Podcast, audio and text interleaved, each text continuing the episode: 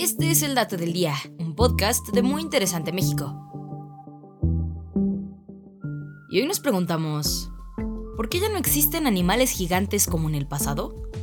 La ballena azul es el animal más grande en la actualidad. Puede pesar hasta 150 toneladas y medir 25 metros de largo, pero este es un caso extraordinario en nuestro planeta. Durante las eras del pasado, especies de tamaño descomunal han poblado la Tierra. Seres marinos tan grandes como barcos, animales voladores del tamaño de un avión y hasta salamandras que medían lo mismo que un coche. Sus huesos fosilizados nos han permitido conocer la existencia de estos gigantes y extraer las pistas de su desaparición. La evolución de la vida en nuestro planeta muestra una clara tendencia a reducir el tamaño de los seres vivos. La disponibilidad de recursos resulta un factor obvio para el tamaño de los animales según su hábitat, pero además hay importantes diferencias estructurales entre los animales más grandes del pasado y los actuales. Por ejemplo, los dinosaurios tenían zonas huecas en sus huesos, una especie de bolsas de aire que aligeraban mucho el peso de los esqueletos gigantes. Por ello, a pesar de sus grandes tamaños, la estructura ósea de los dinosaurios era liviana, en comparación con los robustos huesos de los grandes mamíferos actuales. Otro aspecto a tener en cuenta es la mayor concentración de oxígeno que había en la atmósfera durante algunas etapas del pasado. Esta situación pudo ser clave para el gigantismo en plantas e insectos. También podríamos estar hablando de una cuestión de tiempo. Los dinosaurios también fueron pequeños en sus inicios. La evolución de estos seres vivos tuvo comienzo hace unos 230 millones de años y dominaron el planeta hasta la extinción masiva sucedida hace 65 millones de años.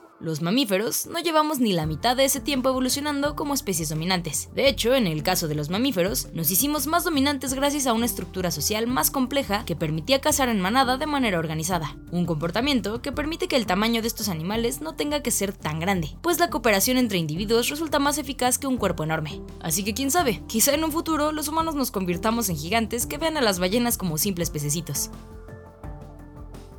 Este fue el dato del día. No olvides suscribirte gratis a nuestro podcast y seguir todos nuestros contenidos en muyinteresante.com.mx. Hasta la próxima.